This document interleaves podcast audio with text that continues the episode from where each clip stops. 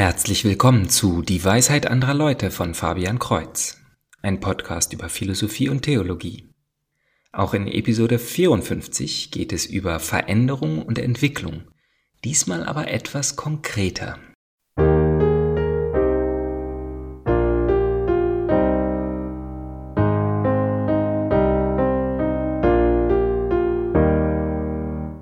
Wie schon in der letzten Episode angedroht, zitiere ich auch diesmal wieder ein Essay von Bischof Robert Barron aus dem Buch Vibrant Paradoxes. Von diesem deutlich längeren Text werde ich aber nur einen kurzen Abschnitt zitieren. Es geht eigentlich um seinen Mentor, Kardinal Francis George, der vor fünf Jahren im April 2015 gestorben ist. Nachdem uns Cardinal Newman letztes Mal beigebracht hat, nach welchen Kriterien Veränderungen in der Lehre der Kirche möglich sind, sehen wir in Cardinal George, wie dies auf die moderne Kultur angewandt werden kann. Liberal oder konservativ? Wie sollte die Kirche sein? Und wie ist sie eigentlich?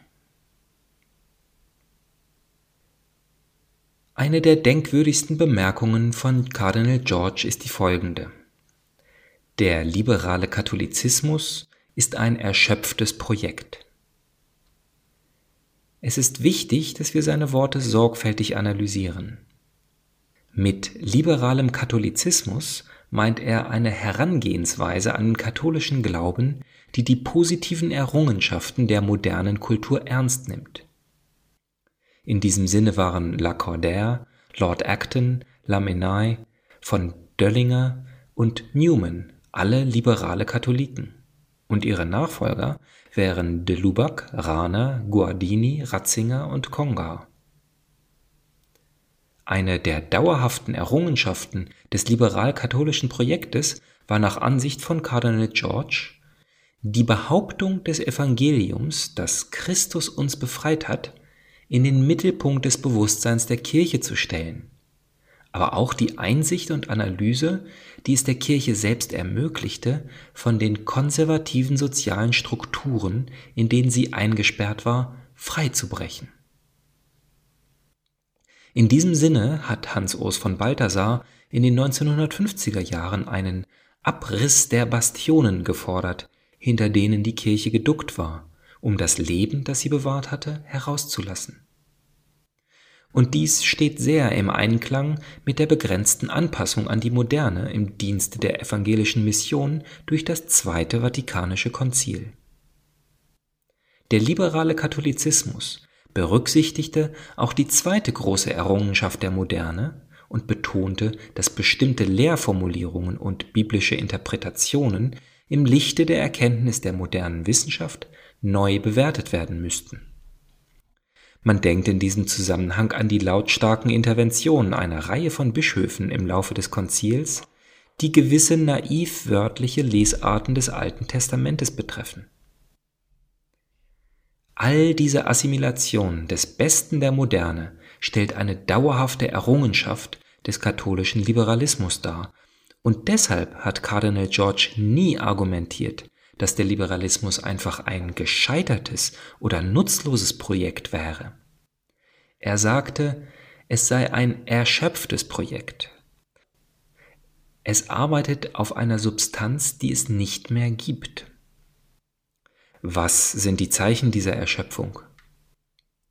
Der Kardinal erklärte, dass das liberale Projekt insofern ins Wanken geraten sei, als es das Konzil als Mandat zu interpretieren scheint, alles ändern zu müssen, wo die Kirche mit der modernen Gesellschaft zusammenstößt. Oder in den Worten eines berüchtigten Slogans aus den 1960er Jahren, die Welt legt die Agenda für die Kirche fest.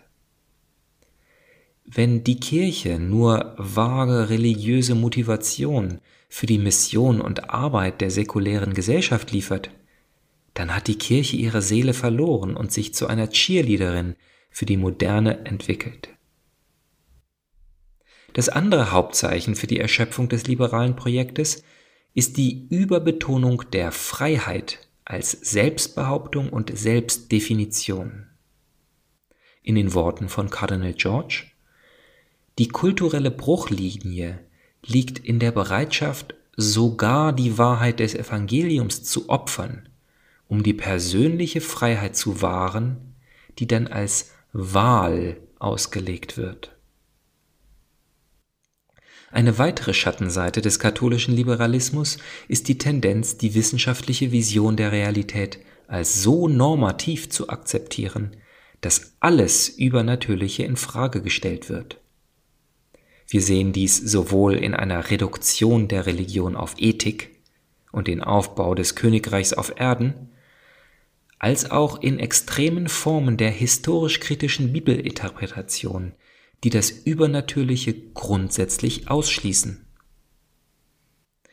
Was aber besonders in liberalen Kreisen zu oft übersehen wird, ist, dass Cardinal George mit einigen Formen des konservativen Katholizismus ebenso ungeduldig war. Einige Konservative nahmen richtig wahr, dass der authentische Katholizismus mit Schlüsselelementen der modernen Kultur kollidiert. Und sie griffen instinktiv auf frühere kulturelle Instanzen des Katholizismus zurück und hoben sie zur absoluten Lösung an. Sie erkannten dabei nicht, dass der robuste Katholizismus, auch nach Kardinal Georges Worten, radikal in seiner Kritik an jeder Gesellschaft ist, sei es am Rom des zweiten Jahrhunderts, am Frankreich des 18. Jahrhunderts oder am Amerika der 1950er Jahre. Was er schließlich vorschlug, war weder liberaler noch konservativer Katholizismus, sondern einfach Katholizismus, womit er den Glauben in seiner ganzen Fülle meinte, der durch die Nachfolger der Apostel vermittelt ist.